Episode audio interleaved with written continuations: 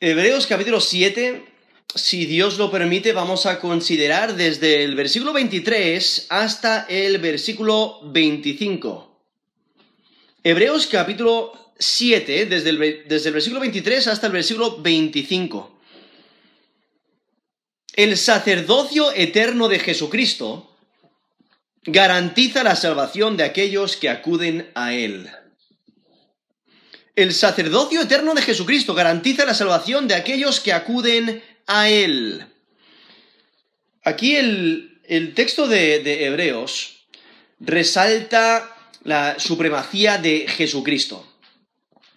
Él es Señor, Él es Salvador, Él es el sacrificio perfecto que ha establecido un, pacto perfecto, un nuevo pacto, eh, entregó su propia vida, ese, ese sacrificio perfecto, y Él es el sumo sacerdote perfecto, que intercede por nosotros para salvación eterna.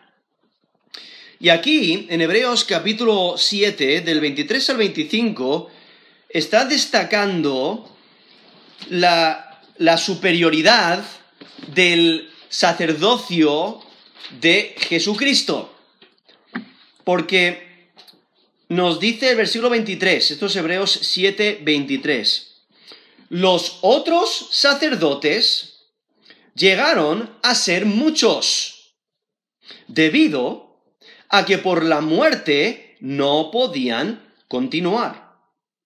Mas este, por cuanto permanece para siempre, tiene un sacerdocio inmutable, por lo cual puede también salvar perpetuamente a los que por él se acercan a Dios, viviendo siempre para interceder por ellos. Eso es Hebreos 7, desde el versículo 23 hasta el versículo 25. Y entonces podéis notar cómo eh, subraya que el, sacerdocio de, de Cristo es mucho mejor porque permanece para siempre y por ello puede salvar perpetuamente a los que se acercan a Dios por medio de él. Ahora, aquí en versículo 23 nos menciona los otros sacerdotes llegaron a ser muchos. Y se está refiriendo a los, sacerdotes del Antiguo Testamento, que de acuerdo a la, ley de Dios, eh, pues eran descendientes de Aarón, ¿no? De la tribu de Leví, descendientes de Aarón, y, y, ellos eran sacerdotes por derecho eh, hereditario. Entonces, pues eh, pasaban las generaciones y tenían, tenían que ser de la descendencia de Aarón para poder ser sacerdotes. No podían ser sacerdotes si no eran de la tribu de Leví, si no eran de la, de la familia de Aarón. No podían ofrecer sacrificios, no podían tener esa función ni, ser sumos sacerdotes. ¿no? Eh, Dios había establecido exactamente cómo debía ser el sacerdocio y quiénes podían ser sacerdotes. La cuestión es, aquí si podéis notar, dice, llegaron a ser muchos. ¿Por qué llegaron a ser muchos? Bueno, pues porque eran hombres normales.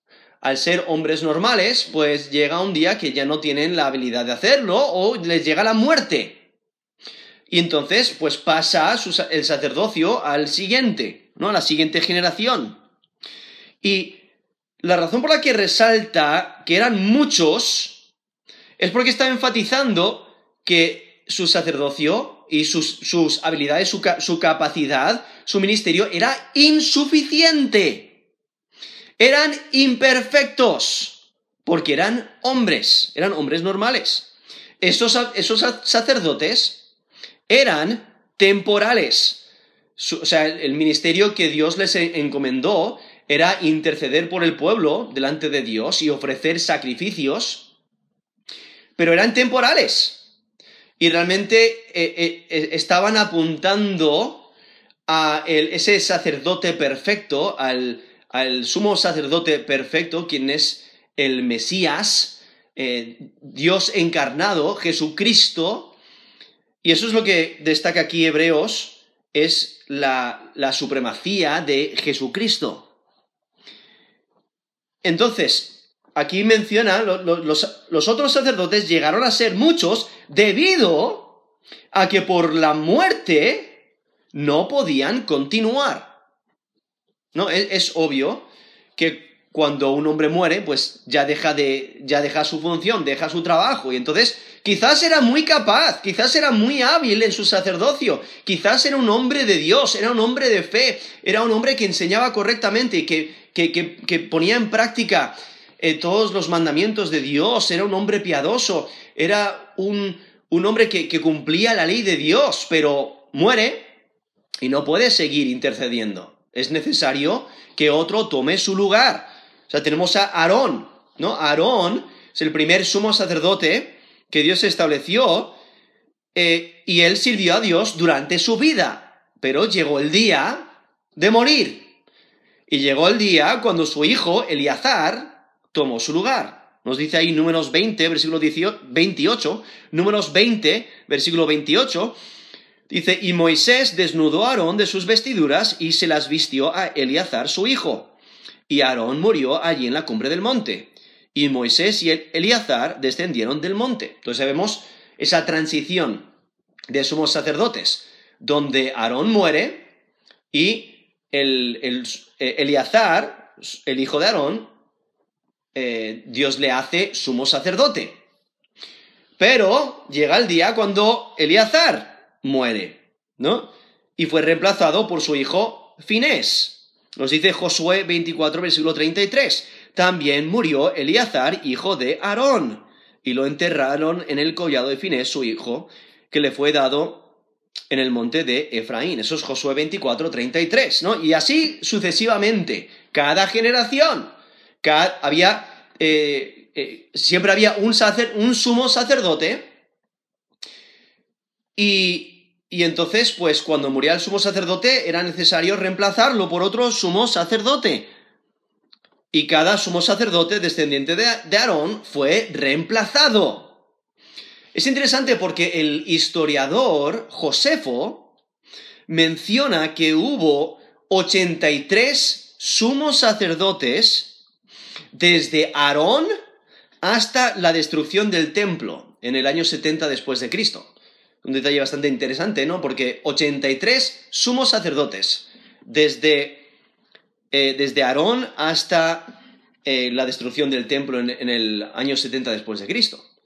Entonces, eh, ese detalle ¿no? que menciona Josefo resalta que, que, había muchos, muchos sumos sacerdotes. Incluso aquí mismo Hebreos confirma, ¿no? Fueron muchos, llegaron a ser muchos. ¿Por qué? Por la muerte debido a que por la muerte no podían continuar. Era necesario reemplazarles, era necesario que otro tomara su lugar y, como mencioné antes, tenían que ser descendientes de Aarón para poder ser sumos sacerdotes. Pero lo, que destaca es que estos hombres, como eran hombres normales, pues eran imperfectos, eran insuficientes. Eh, no podían, su ministerio no podía continuar para siempre. ¿Por qué? Eran mortales. Y entonces en versículo 24 presenta el contraste. El contraste entre esos muchos, eh, esos muchos sacerdotes en contraste con Jesucristo. Porque nos dice el versículo 24, más este, por cuanto permanece para siempre, tiene un sacerdocio inmutable. Entonces, Jesucristo, al ser Dios encarnado, o sea, al tener naturaleza divina, al ser Dios verdadero, hecho carne, ¿no? El, el Dios hombre, 100% Dios, 100% hombre, al ser divino, es eterno. Y, y aun cuando Él muere, al pagar por nuestros pecados, él se entrega a sí mismo como ese sacrificio perfecto, Él resucita, porque muere y vuelve a vivir. Y entonces por ello, porque Él es eterno, Él permanece para siempre. Y porque Él permanece para siempre, su sacerdocio es mejor. Su sacerdocio es permanente. Su sacerdocio es eterno. Siempre eh, puede cumplir sus responsabilidades. Siempre puede interceder. Siempre puede mediar entre nosotros y Dios. Porque Él es eterno.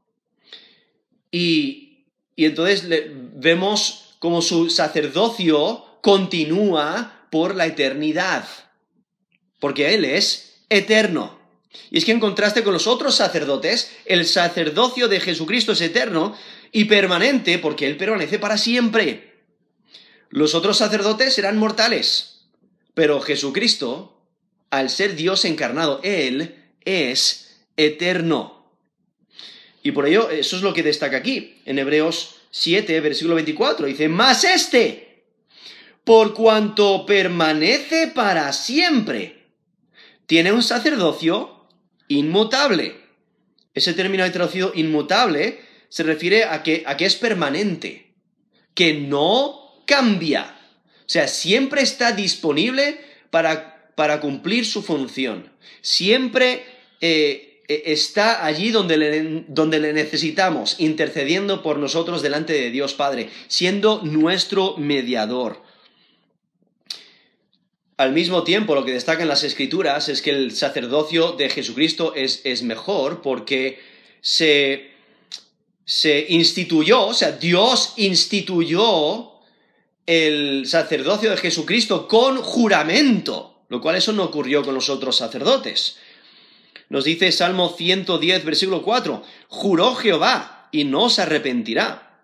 Tú eres sacerdote para siempre, según el orden de Melquisedec. Eso es Salmo 110, versículo 4, donde menciona el juramento de Dios, estableciendo al Mesías, somos sacerdote, no de acuerdo al sacerdocio hereditario de, de Aarón, sino eh, de Melquisedec, que no era eh, eh, y entonces viendo ahí el juramento de Dios, por ello es mucho mejor. Incluso nos dice Hebreos 7, del 21 al 22, dice, porque los otros, ciertamente sin juramento, fueron hechos sacerdotes. Pero este, con el juramento del que dijo, juró el Señor y no se arrepentirá, tú eres sacerdote para siempre según el orden de Melquisedec. Por tanto, Jesús es hecho fiador, fiador de un mejor pacto. ¿Vale? Entonces, eh, he leído Salmo 110, versículo 4, y también Hebreos 7, versículo 21 al 22, donde cita el texto de Salmo 110, versículo 4. Pero viendo el sacerdocio de, de, Jesucristo, que es permanente, que no cambia, incluso el texto anterior, aquí en Hebreos, Hebreos 7, del 16 al 17, Hebreos 7, versículo 16. Dice, eh, no constituido conforme a la ley, no está hablando del sacerdocio de Melquisedec, incluso voy a empezar leyendo el versículo 15.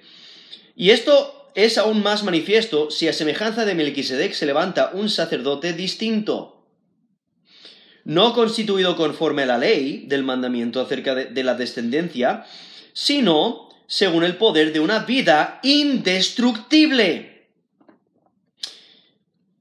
Pues da testimonio de él, tú eres sacerdote para siempre según el orden de Melquisedec. Entonces ahí resalta que la vida de Jesucristo es indestructible, ¿no? Viendo que, porque está resaltando su eternidad. Porque aunque, como mencioné antes, aunque Él entregó su vida para salvarnos de nuestros pecados, para liberarnos de nuestros pecados. Él no se quedó en, el sepulcro, no se quedó en la tumba, sino que resucitó. Y por ello continúa siendo sacerdote para siempre. Y vemos a esa vida indestructible. Nos menciona ahí Hebreos 7, versículo 16.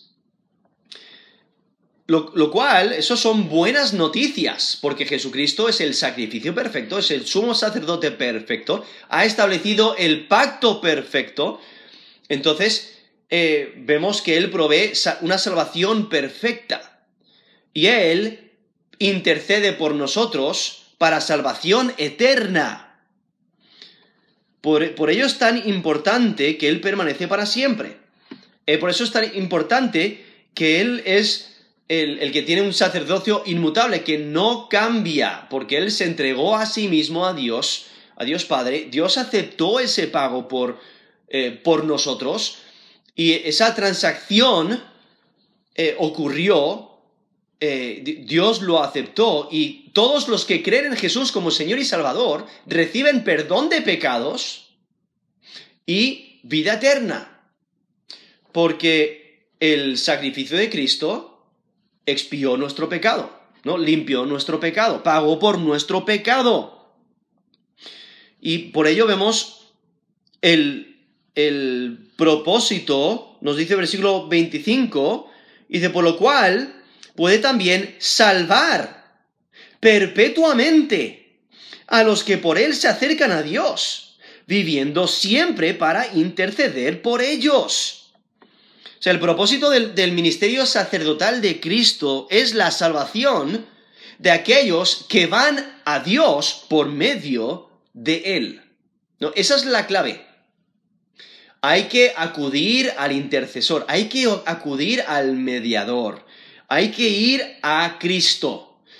Si intentamos ir a Dios por medio de cualquier eh, otro camino o de, cualquier otra manera, si intentamos eh, ir a Dios por medio de nuestras buenas obras o por medio de ganar mérito con Dios de alguna manera, o por medio de nuestro intelecto o de nuestras riquezas, nuestros recursos, si intentamos ganarnos la salvación o si, intentamos ir a Dios de cualquier otra manera, no lo vamos a lograr.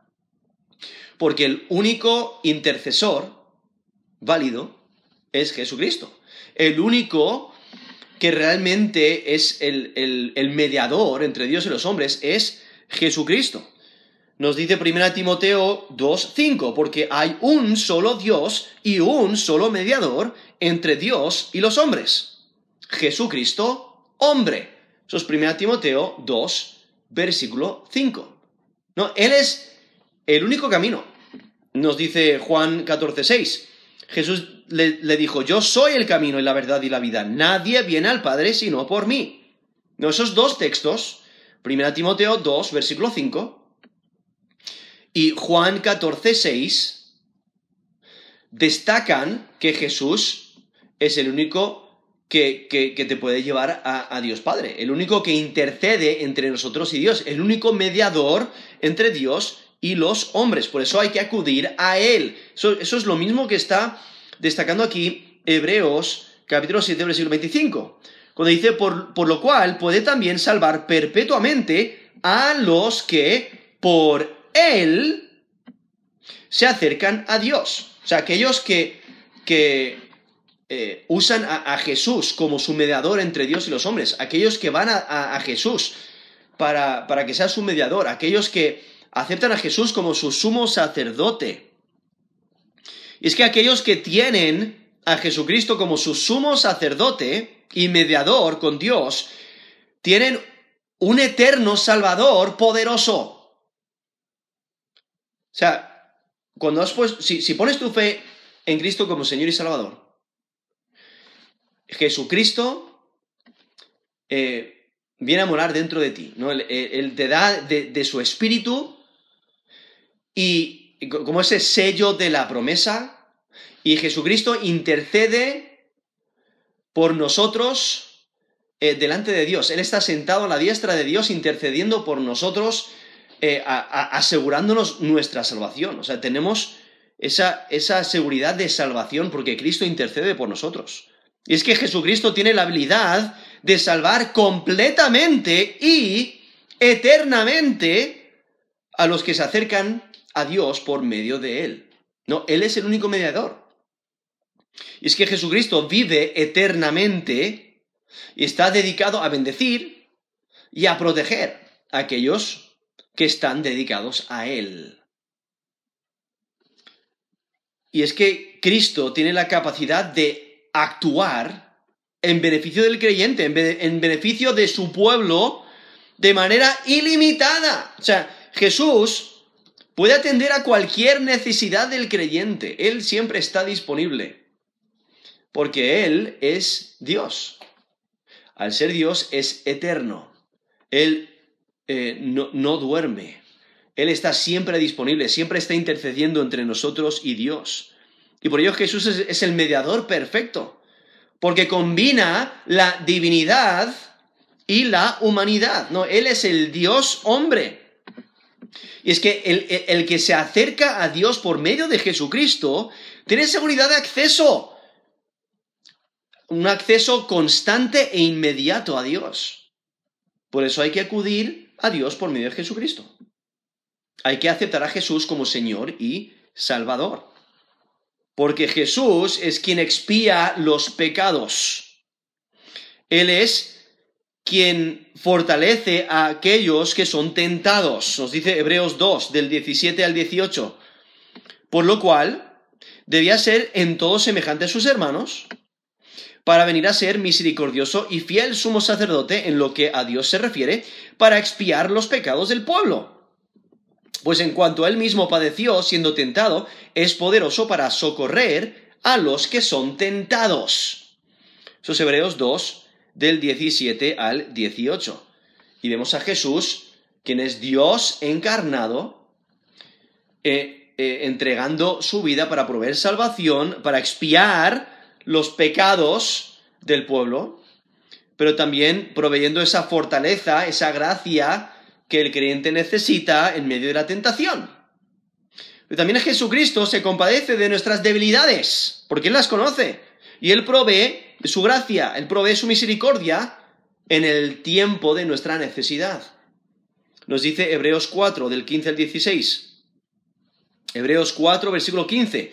Porque no tenemos un sumo sacerdote que no pueda compadecerse de nuestras debilidades, sino uno que fue tentado en todo según nuestra semejanza, pero sin pecado.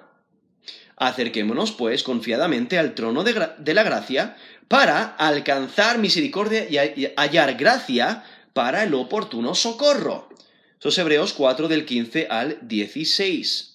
O sea, Jesucristo conoce nuestras debilidades.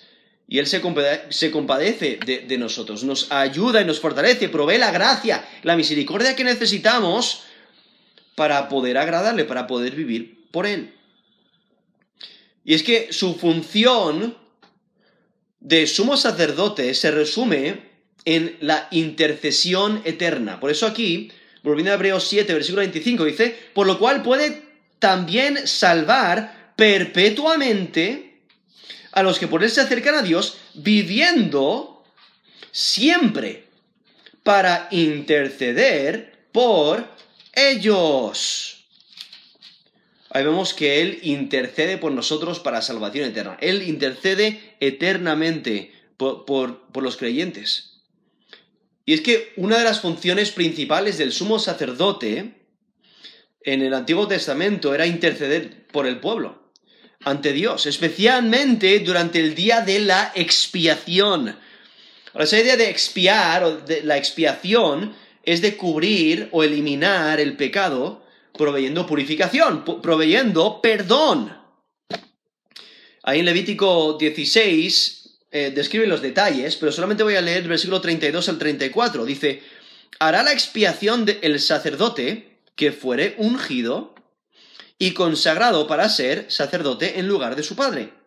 Se vestirá las vestiduras de lino, las vestiduras sagradas, y hará la expiación por el santuario santo, y el tabernáculo de reunión también hará expiación por el altar, por los sacerdotes y por todo el pueblo de la congregación.